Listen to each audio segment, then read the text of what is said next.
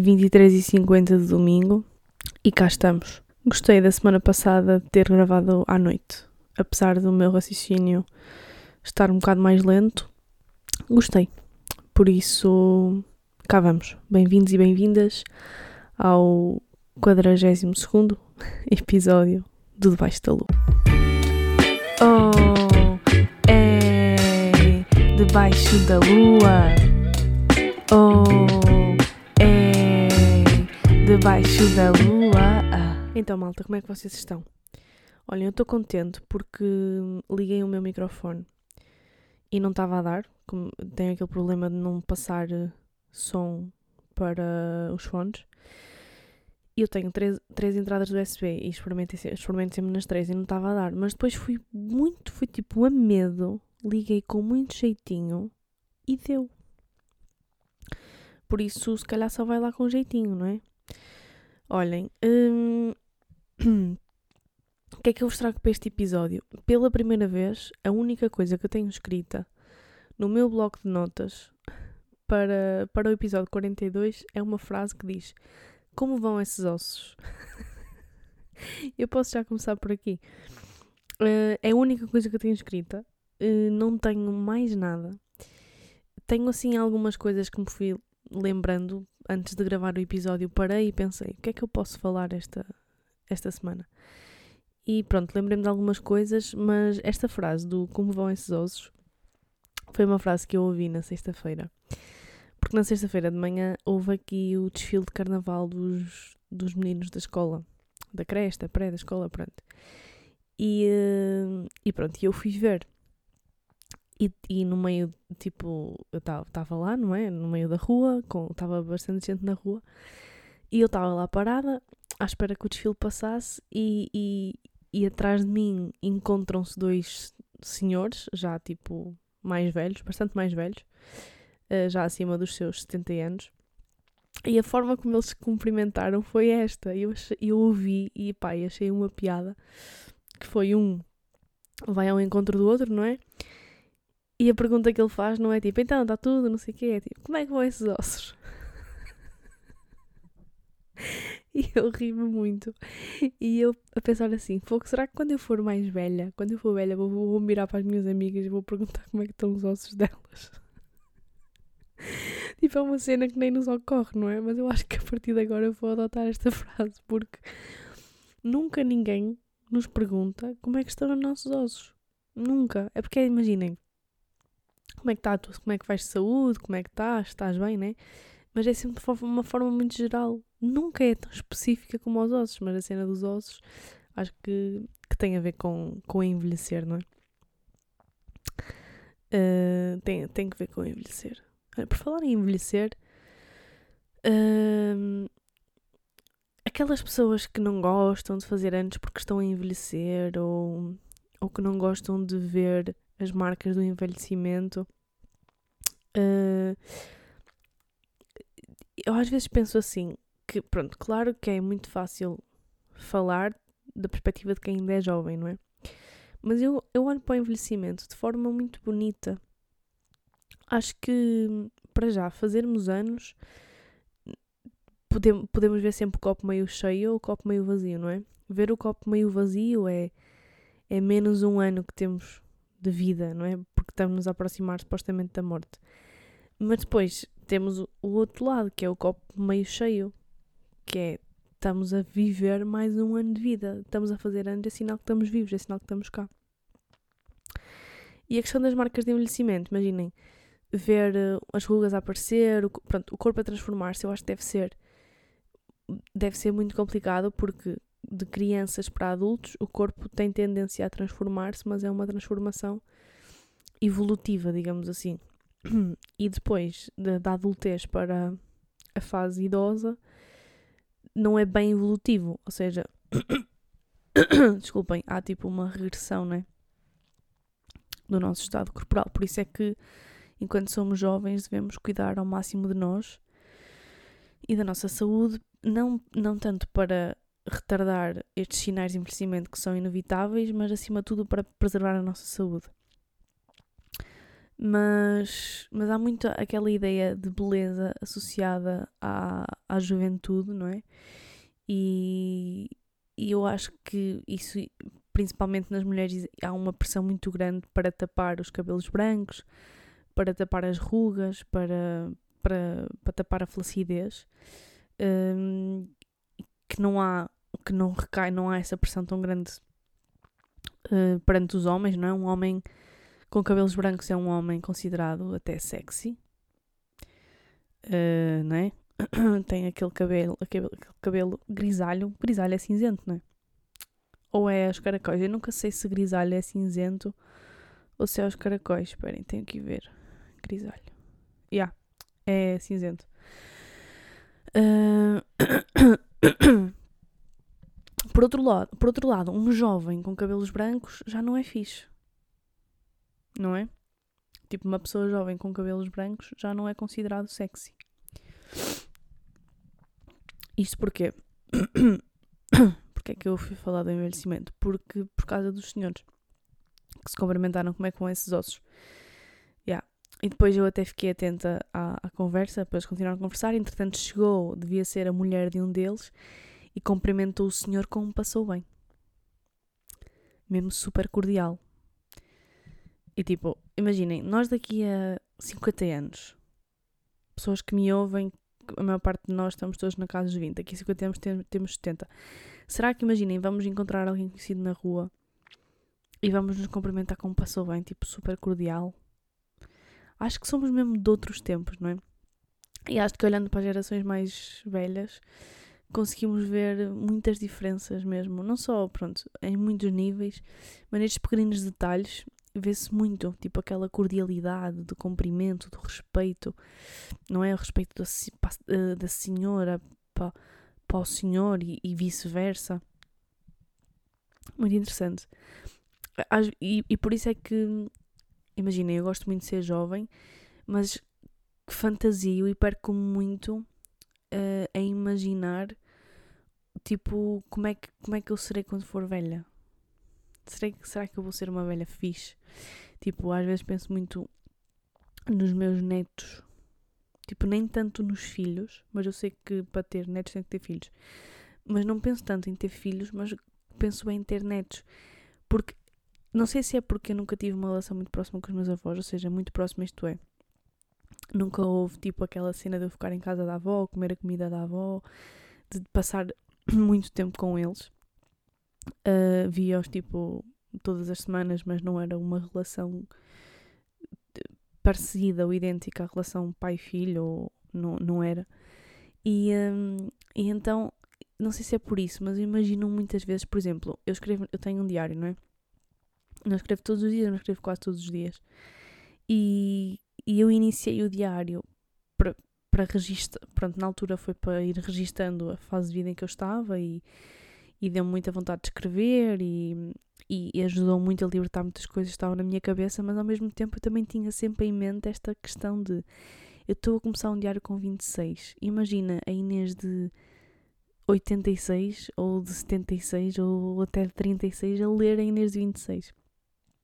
Por exemplo, a fase da pandemia, toda a pandemia desde que começou em março, ou seja, está tudo registado no meu diário. Imaginem um dia os meus netos estarem a ler, estarem a aprender a, a pandemia, sei lá, nos livros de história, na escola, e dizerem que a avó tem isso, viveu isso, não é? E tem isso no diário, tipo, na primeira pessoa, eu escrever a minha experiência. E por isso é que às vezes eu penso muito nisso, no, no, no ser mais velho. Porque acho que velho, a cidade, a cidade, a palavra velho está logo associada a, sei lá, a vivências, a experiências. Eu gosto muito de pensar nisso, no flashback que eu vou que eu vou ter ou no tipo na retrospectiva que eu vou fazer na, da minha vida toda quando for velha. Tipo, imaginem olhar para a fase de vida em que eu estou agora e tipo, daqui a 50 anos olhar para trás e pensar, com 29 estava a passar por aquilo fiz isto, fiz aquilo, pá, não fazia ideia o que é que ia acontecer a seguir. é super interessante pensar nisto. Não sei se vocês pensam ou não, mas eu penso muito, como vocês já, já puderam perceber. Já vou aqui em quase 10 minutos a falar, a falar deste assunto. Uh, mas pronto, por falar também em carnaval, quando sair este episódio, que é amanhã, vai ser o dia anterior ao carnaval, e eu sempre gostei muito do carnaval. E hoje, uh, hoje domingo, fui, a um, fui a, aqui a uma terra perto de onde eu vivo que tem tipo um carnaval, pronto, e, e fui lá com a minha irmã. E, uh, e ela estava a dizer: Fogo, tenho mesmo saudades de uma festa de carnaval. E eu também, a última festa de carnaval que eu fui foi nos Maus Hábitos em fevereiro de 2020. Foi tipo duas semanas antes do Covid bater. Um, e antes disso, pá, já não me lembro. Mas pronto, eu gosto muito de festa, sou uma pessoa, considero-me uma pessoa social gosta de festa, gosta de se divertir e a festa de carnaval é sempre fixe. Tipo, eu nunca sou aquela pessoa careta que não alinha nas, nos disfarces. É festa de carnaval, obviamente eu sou aquela pessoa que se vai disfarçar de alguma coisa. E gosto mesmo muito e eu festejava sempre o carnaval. E, uh, e, uh, e este ano vai ser mais um ano em que eu não vou festejar. E admito que tá, estou comecei a sentir um bocadinho de FOMO, de Fear of Missing Out, tipo, mais um ano sem festejar o carnaval e, e ainda hoje vi um Insta Story de um amigo meu no Porto. Uh, houve tipo, aquilo parecia uma parade, tipo, um grande desfile de carnaval, imensa gente na rua. Um, e, e eu tipo, foda-se meu Porto. E eu não estou lá. E então comecei a sentir um, bocad um bocadinho de fome, mas ao mesmo tempo sinto que estou numa fase de vida em que eu tenho de proteger a minha energia. Uh, e por acaso falei disto hoje com uma amiga minha, uh, desta questão de, de proteger a energia, porque a maior parte, quando nós estamos, quando nós não estamos bem mentalmente ou, ou psicologicamente, ou seja, quando não estamos bem connosco, estar com pessoas ou estar em contextos sociais, uh, pelo menos, pronto, tudo o que eu falo. É importante também às vezes dizer isto, que eu às vezes esqueço-me que é tudo o que eu falo no meu podcast é tipo, é a minha opinião. Uh, e é tipo baseado nas, na, nas, na experiência e nas minhas vivências, né? Mas pronto, isto, isto baseado naquilo que eu, que eu sinto e daquilo que eu me conheço, que é quando eu não estou bem psicologicamente, ou não estou tão bem psicologicamente, ou tô, não estou tão segura comigo. Ai, estou bem ofegante. calma. Uh, não, quando eu não estou, estava a precisar de respirar fundo. Também não estou numa posição muito fixe, porque estou na cama, malta. Ai, para ninguém. Pôr mais direita. Estou na cama porque aqui está mais quentinho. Uh, pronto, quando eu não estou tão bem, ou tão equilibrada, ou tão segura, não me faz bem ir para contextos sociais. E eu estava a dizer isto à minha amiga, que ela estava a dizer que nós somos as pessoas que mais nos julgam, não é? E imaginem, não sei onde é que eu li isto, mas não sei quantos por cento, imaginem, 90, não sei a porcentagem, mas vou mandar uma par. 97% das, de, dos problemas que, que nos passam pela cabeça nunca se tornam realidade. São só cenas da nossa cabeça. E a maior parte das vezes nós, o julgamento que nós pensamos que as outras pessoas vão fazer também fica só na nossa cabeça. E ela disse-me que as pessoas não querem mesmo saber. Um, as pessoas só querem que nós estejamos bem e felizes. Overall, tipo. No geral, é isto que as pessoas querem. Porque as pessoas têm os seus próprios problemas. As pessoas também, se calhar, também estão a julgar e também estão presas nas suas cabeças e estão demasiado ocupadas para, para nos, julgar. Mas mesmo assim, mesmo tendo esta consciência, uh, acho que há fases da vida em que é importante proteger a energia. E se eu estou numa fase, por exemplo, em que não me sinto tão confortável em contextos sociais, então eu não tenho que sentir fomo, não ter medo de estar a perder alguma coisa, por mais que muitas vezes me custe, porque em contrapartida eu também sou uma pessoa que gosta de festa, que gosta de aniversários, que gosta de marcar presença, que sou uma pessoa que, que gosta de socializar, ou seja, há sempre, tem que haver sempre aqui um é sempre um, um, um negociar entre mim e mim. uh, e, e, muitas das vezes tenho muita vontade de ceder, mesmo ali na deadline. Demora a tomar a decisão do tipo vou ou não vou. E depois digo que não vou, imaginem, e depois na deadline estou ali tipo, foda-se, vou. E normalmente quando é assim não corre bem. E por isso acho que tem que haver muito aqui este equilíbrio, não é? Que é entre este medo de perder alguma coisa e, e proteger a minha energia e proteger e respeitar acima de tudo a fase, o momento de vida em que estou. Um, porque às vezes compensa ficarmos neste sentido, neste, neste sentido em que, em que o contexto social é, é grande, é alargado, compensa às vezes ficarmos no, no, no, nosso, no nosso casulo e proteger a nossa energia no sentido de não significa que nós vamos de repente estar com pessoas que nos sugam a energia ou que nos fazem mal. Não é tanto por aí, é mais pela energia que nós nos vamos sugar a nós mesmos. Ou seja, se nós não estamos confiantes ou equilibrados ou não estamos em paz interior connosco, uh, a probabilidade de nos começarmos a, auto-julgar ou a sabotar ou a ter pensamentos sobre isto, sobre aquilo, ou fazer ilações sobre determinados comportamentos é muito grande e isso vai-nos tirar a, nossa energia, ou seja, não está tão relacionado com os outros, mas, mas mais connosco, como tudo, na verdade, não é? Nós, as, as pessoas e as coisas têm a importância que nós lhe damos e por isso, lá está, quanto mais uh, inseguros, pronto, vou-me repetir, mas, mas é isso, vocês já perceberam. Um, acho que é importante termos esta inteligência emocional de, de, de, de, saber dizer que sim e também, acima de tudo, saber dizer que não. Uh, e, e, quando este não é em prol da nossa, do nosso bem-estar, pá, quem levar a mal que se foda, é mesmo assim. Uh, e pronto, este ano é mais um carnaval que eu vou, que eu vou passar em casa. Uh, tenho, tenho visto muitas pessoas no Instagram a festejar em Torres, acho eu. Lisboa, Porto, tenho também web pessoas que estão no Rio de Janeiro, estão a aparecer imensas coisas do Rio, pá, do Brasil, é aquele sonho mesmo, passar o Carnaval do Brasil. Um, e sei que amanhã vou ver mais, porque amanhã é noite de Carnaval, mas está tudo bem. Está tudo bem. Uh, um ano não são anos e para o ano há mais. Se cá estiver. não, vou estar fogo. Claro que sim. E se eu não tiver? Foda-se. E agora estou.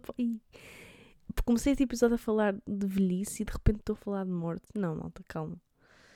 Vamos estar todos cá para o ano. Olhem, comecei a ver The Last of Us. Cedi à pressão social, como eu vos disse. Isto lembrei-me de Last of Us porque de repente, morte, de repente, vamos estar aqui todos ou não vamos estar aqui todos. Lembrei-me de Last of Us. Hum, imaginem, estou no terceiro episódio, ou seja, não posso dizer que não. que tipo que não gostei.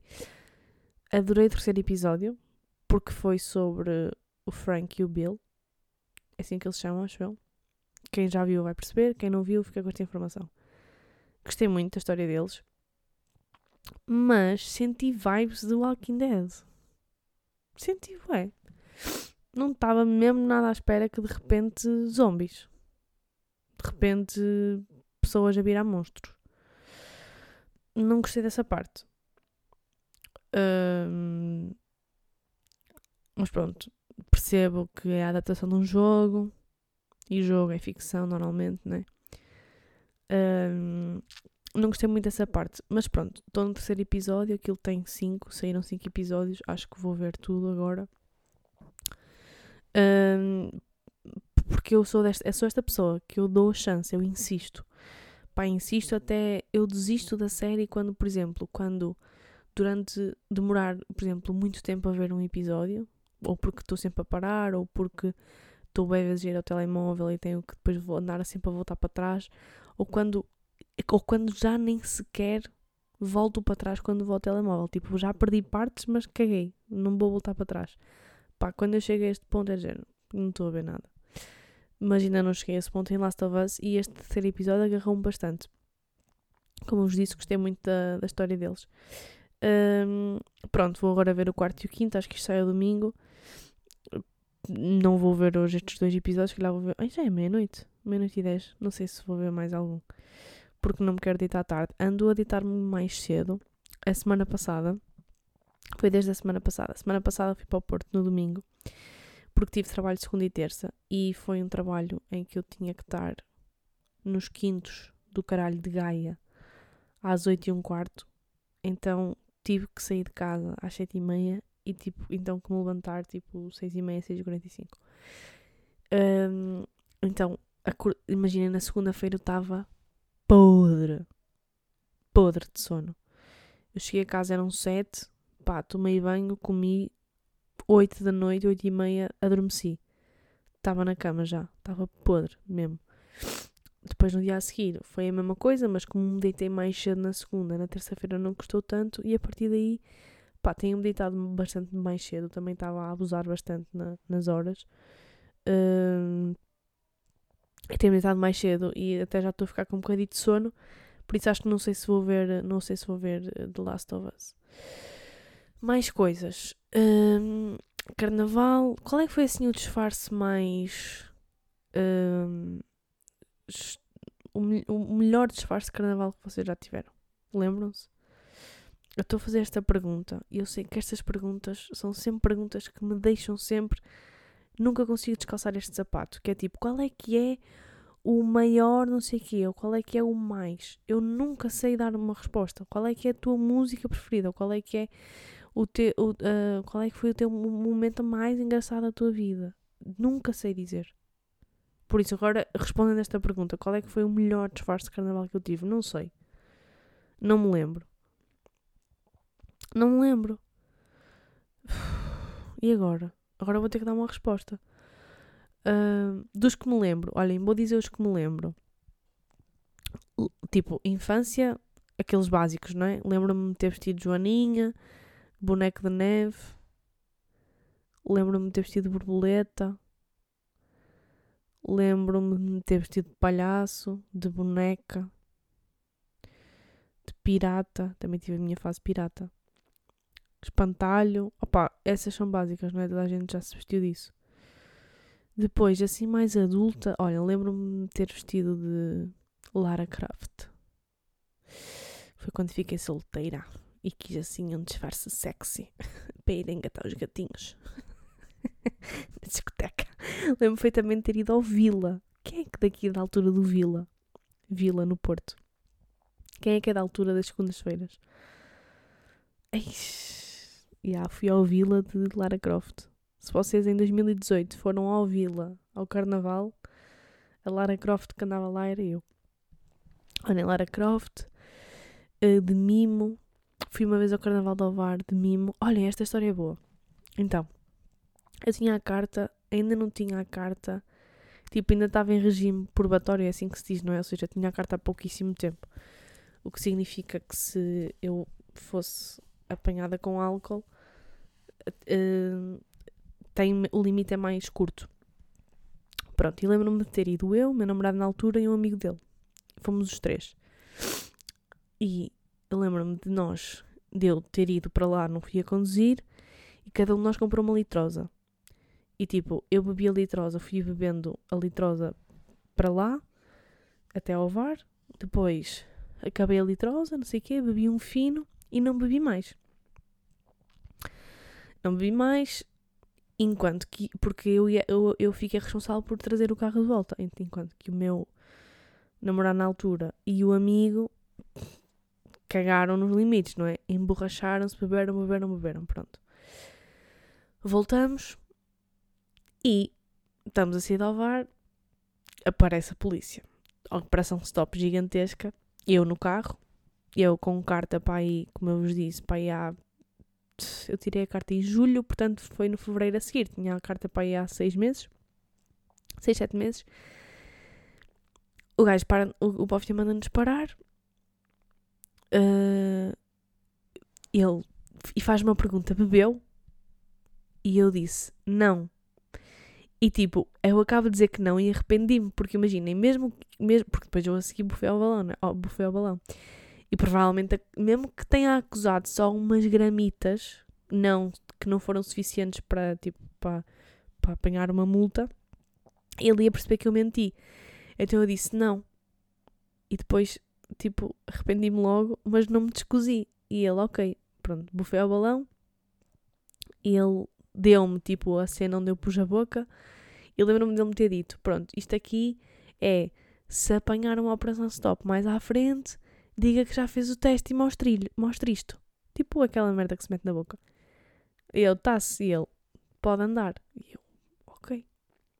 Pode andar, está-se bem. Entretanto, eles os dois adormeceram. Ia, ia o meu.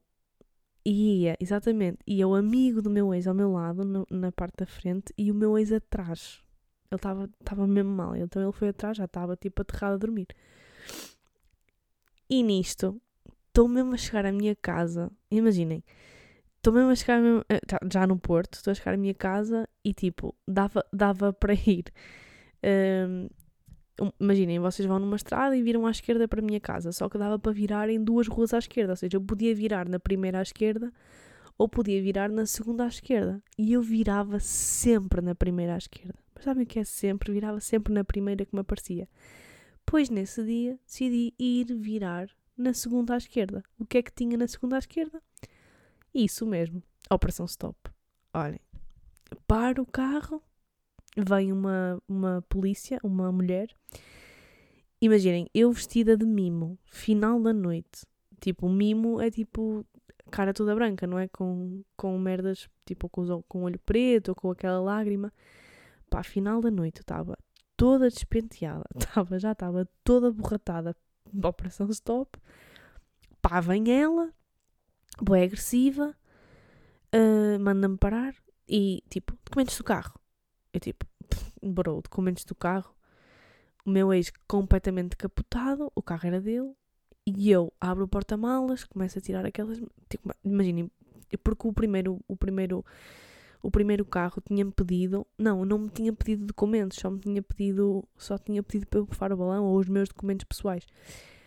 E o segundo é que me pediu os documentos do carro e ele todo capotado e eu começo a tirar os, os, os papéis e eu, é isto? E ela, então você não sabe, tem a carta e não sabe o que é que tem que mostrar. Estava a ser bué passivo-agressiva. Passivo-agressiva não, estava mesmo a ser agressiva. Pronto, não sei o quê, não, não tenho. Nisto, o, é, ela vi, eh, vê o documento do carro, vira-se e diz: Quem é a Rosa? Porque o nome estava no, no nome, o, nome, o carro estava no nome da mãe do meu ex. Eu, ah, é a mãe do meu namorado. E ele, e ele então, ai, você na dona do carro? Eu, não, tipo, já o estado, o estado dele. Ele estava no banco de trás. Lembrem-se que, que isto é importante. E ela, muito bem, pode sair do carro, ir bufar ali ao balão. Ou seja, eu parei num sítio com essa polícia e depois eles tinham o jeep da GNR um bocadinho mais atrás, onde fazíamos o teste. Eu, e eu saí, não é? Vou ter com eles. De repente, olho para o, para o meu carro, que não era o meu, mas onde olho para o carro, está o meu ex a abrir a porta de trás e agregar-se todo para a rua. Tipo, ali em frente à polícia e o, poli e, e o polícia que estava a fazer a cena dos testes, por acaso era mesmo bacana, mesmo fixe, olhou para mim e disse: Pois, já percebi porque é que é você que traz o carro. Vamos lá fazer isto? Vamos. E ele: Bebeu? E eu aqui já não disse que não. Eu disse: Bebi uma cerveja. E ele: Muito bem. Foi ao balão e ele vê o resultado e diz: Podia ter bebido mais duas ou três. Olha. boa viagem, eu estou a tipo 100 metros de casa. E pronto, foi esta a história de carnaval que eu tive. Gostaram? Olhem, se não gostaram, é o que temos. Carnaval de Ovar, vestida de mimo. Nesse carnaval de 2020, fui de anos 20. Tinha cortado o cabelo, tipo em janeiro mesmo pequenino, pelas orelhas. E eu, olhem, já nem preciso de peruca. Lembro-me de ter ido à mascarilha comprar uma merda boa na cabeça, uma pena, comprar umas plumas e comprar tipo um, uma cigarrilha. E eu tenho uma história, eu conto, eu, eu conto uma história no meu livro deste carnaval em que eu fui à mascarilha e tive uma paixão platónica por um gajo que estava lá. E eu conto esta história no meu livro. E que depois uma amiga minha disse: Eu vou te encontrar esse príncipe. Eu, tipo, foi um pique máxima, sabem? trocar olhares entre as sombras e entre as prateleiras e não sei o quê. Depois eu vi que ele era americano porque pediu para pagar com o American Express. E depois eu saí da loja e tipo, ia olhar para trás, já ele vem atrás de mim. Foi um fico máxima. Lembro-me que a mascarilha é em Santa Catarina lá para cima e eu sentei-me tipo numa esplanada mais cá abaixo para ver se o via passar. Pá, completamente louca. E depois a minha amiga disse: Eu vou, eu vou te encontrar esse príncipe, eu vou lá e eu vou pedir as, as imagens das, da câmara de vigilância para saber quem é que ele é. e pronto, eu conto esta história no meu livro. E então fui de anos 20. Depois eu tinha um vestido, tinha um vestido de lantejoulas, curtinho, bordô. E foi assim que eu fui. E pronto, este ano vou ficar em casa e vou ficar muito bem. Malta, esta semana vou ao Porto. Vou ter uh, a minha segunda sessão de terapia. Estou a fazer quinzenalmente. Wish me luck. Recebi duas pessoas, a duas pessoas mandaram mensagem a dizer que ficaram com vontade também de começar e uma delas chegou a contactar uma clínica e eu fico mesmo muito feliz que, que eu tenha incentivado, de certa forma, alguém a, a dar este passo. Uh, eu ainda estou a recuperar da primeira consulta uh, ainda estou a pensar em pá, naquilo que ela me disse, soluções que tenho que arranjar neste momento para a minha vida e vou agora à segunda. Uh, vou na quarta-feira e depois quinta-feira vou ver extremamente desagradável. Como eu já tinha dito, uma menina já me disse que vai extremamente desagradável e à partida vamos tomar um cafezinho a seguir ao espetáculo. Se vocês forem se quiserem juntar, já sabem, estão convidados ou convidadas.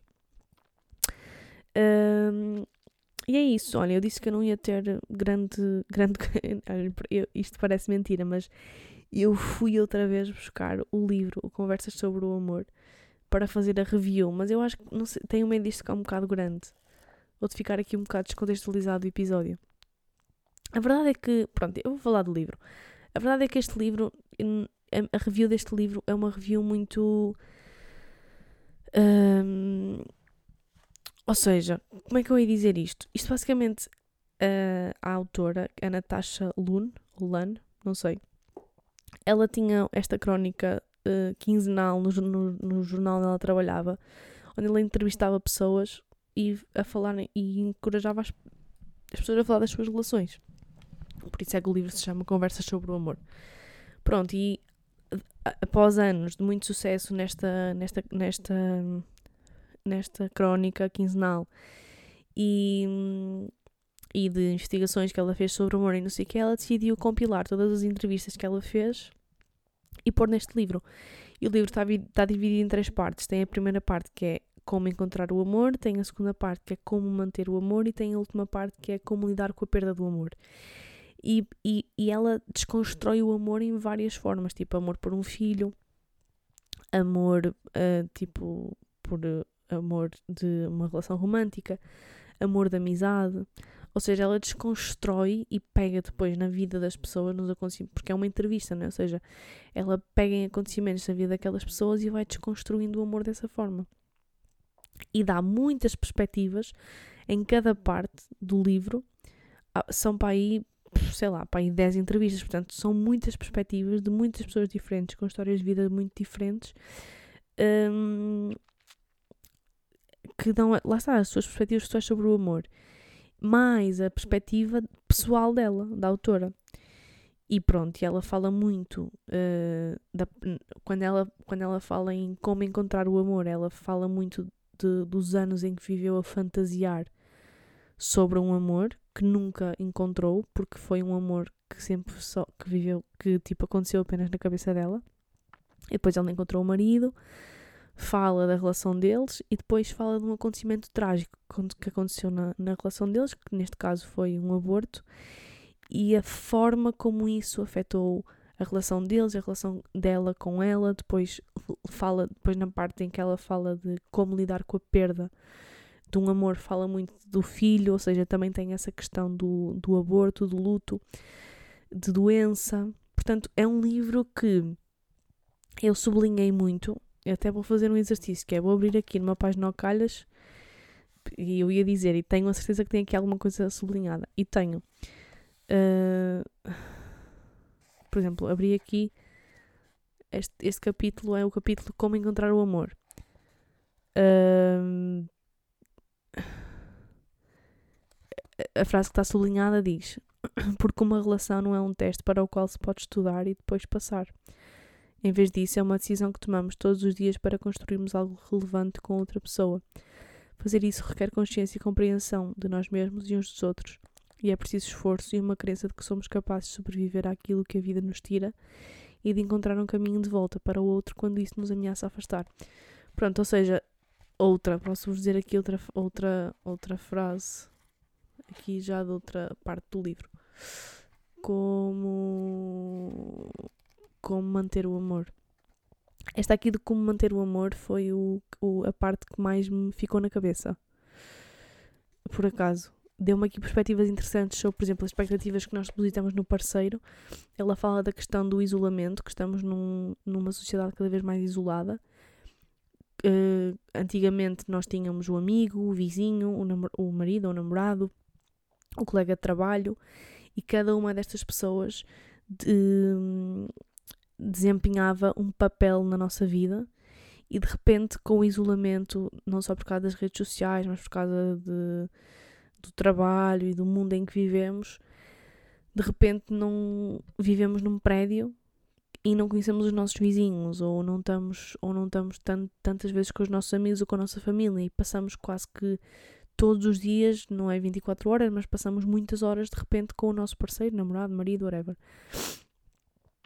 E, e, damos, e damos por nós a, de, a, a, depositar a expectativa nessa pessoa que ela desempenhe o papel que antigamente era só de namorado, de repente essa pessoa nós depositamos que ele, a expectativa que essa pessoa de, desempenhe o papel não só de namorado, mas de colega de trabalho, de irmão, de vizinho, de amigo, e, e é muito difícil que as expectativas se mantenham ou se cumpram, porque de repente estamos a querer um super-herói ao nosso lado. Essa foi um, uma das coisas que ela, que ela ficou, que ela falou e que me ficou. Falou também muito do sexo. Aqui uma perspectiva muito interessante do, do, do sexo e fez até uma, uma relação muito interessante que eu nunca tinha pensado, em que ela faz uma relação entre hum, frequência e instabilidade na relação. E, quem, ela entrevistou aqui uma gaja chamada Emily Nagoski, que é uma neurocientista e fala aqui da ciência do sexo. E ela basicamente diz que numa fase inicial é, é, é, é normal haver mais fogo, não é? Porque o mecanismo de apego no nosso, cérebro, no nosso cérebro um, uh, eh, é impulsionado pelo ato. E então o que nós pensamos é o que é que eu posso fazer para me sentir mais próximo desta pessoa? Ah, é através então da relação sexual. E depois, quando. Deixem-me ver aqui. Um, ou seja, depois, quando, quando. Ou seja, numa fase em que a relação está mais instável, nós queremos apegar-nos através dessa forma, que é a forma mais fácil, digamos assim. Mas depois a relação estabiliza e, um, e este apego, basicamente, quando a relação estabiliza, o que ela diz é, quando a relação estabiliza, o nosso cérebro não precisa de reforçar o apego e eu agora até vou ler, mas mesmo quando estamos numa relação estável a longo prazo, se o apego é ameaçado, esse impulso para conectar pode regressar. Ou seja, o que ela diz é que, uh, e agora vou ler o que, o que sublinhei, a mesma coisa acontece nas relações instáveis. Se estamos constantemente preocupados com a partida do nosso parceiro, essa instabilidade pode criar desejo sexual porque o nosso corpo está a tentar usar o sexo como uma maneira de estabilizar a relação. E pronto, e ela faz aqui esta, esta, esta relação e por isso é que ela diz que a frequência para ela é bullshit. Tipo, não, não, não comprova, não é apenas o único parâmetro, não deve ser o único parâmetro que comprova uh, a saúde de uma relação. E depois ela diz que uh, há um estudo em que fizeram uma pergunta que é como é que é o sexo extraordinário e, e fizeram perguntas a pessoas. Um, onde é que está? desenvolver uma lista de características. Né? Esperem. Uh, os investigadores entrevistaram dezenas de pessoas com diferentes tipos de relações, incluindo alguns que estavam juntos há décadas. um, e perguntaram e fizeram essa pergunta. E depois as, as sete as, uh, e diz então segundo o estudo quais são as características do sexo extraordinário a que devemos dar prioridade segundo este estudo e ela diz aqui que um estar completamente presente no momento 2. Ligação, alinhamento, estar em sintonia. 3. Intimidade. 4. Comunicação e empatia. 5. Ser genuíno, autêntico e transparente. 6. Vulnerabilidade e entrega. 7. Exploração, correr riscos interpessoais e diversão. São 8. 8. Transcendência e transformação, ou seja, em nenhum destes parâmetros vem a frequência. Antes disso tudo vem, vem estes parâmetros todos. Portanto, ela, ela diz que, pronto, faz esta associação e às vezes mais do que perceber porque é que não estamos a ter ou, ou qual é que é uh, ou, ou, ou, ou, melhor, mais do que uh, do que estarmos preocupados em ter muito, em querer, ter muita vontade, ela diz para nós pensarmos porque é que estamos a ter. E no início é normal, mas depois a meio da relação, quando a relação está estável ou por outro lado até instável, se calhar uh, é importante refletir e, e muitas das relações tóxicas que eu já conheci na minha vida e mesmo pá, em filmes que acabam por imitar um bocadinho a realidade, alguns deles, hum, há sempre, nas relações tóxicas, há sempre esta, este, este apego, né? Tipo, ai, nós damos-nos super mal, discutimos se quê, mas pá, mas na cama funcionamos muito bem. E pode estar totalmente relacionado com esta questão da instabilidade. Pronto, e depois ela faz também, depois na última parte, fala da perda do amor, ou seja, como, como lidar com a perda e, e pronto, e, e é uma parte um bocadinho assim mais, mais pesada. Hum, olha aqui, uma, uma, uma, uma, uma frase.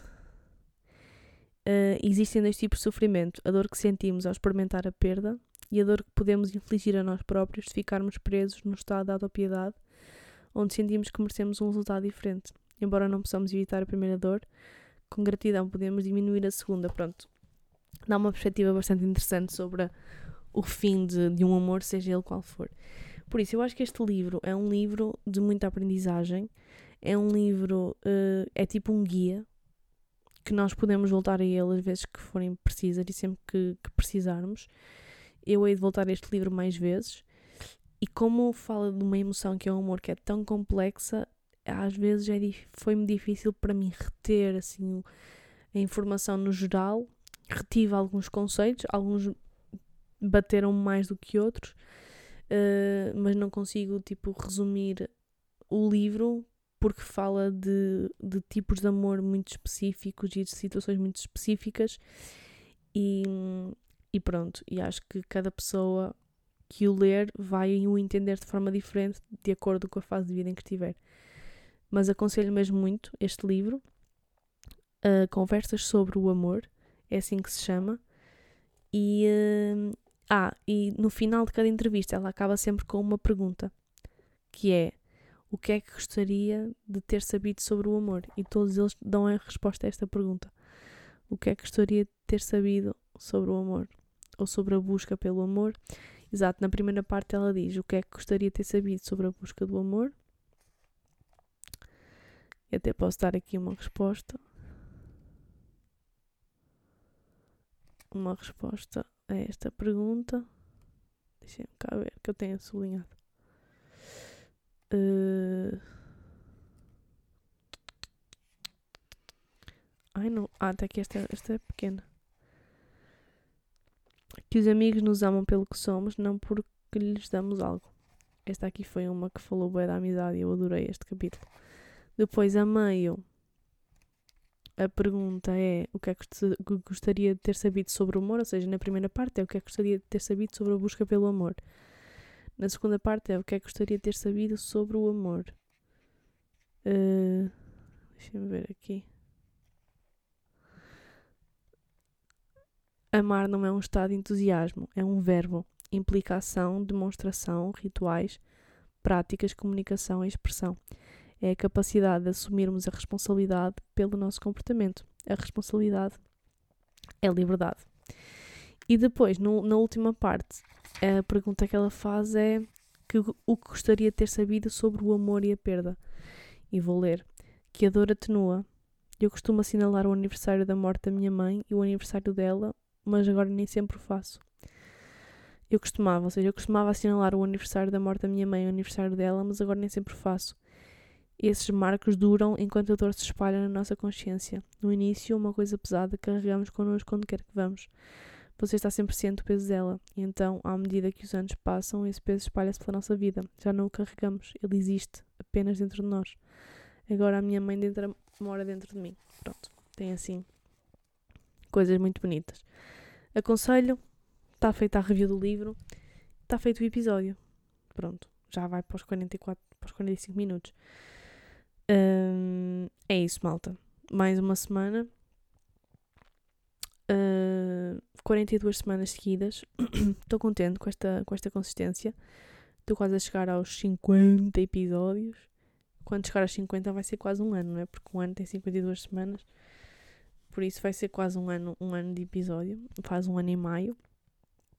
Mas antes de lá chegarmos ainda temos muitos, muitas semaninhas para estarmos aqui juntos a conversar.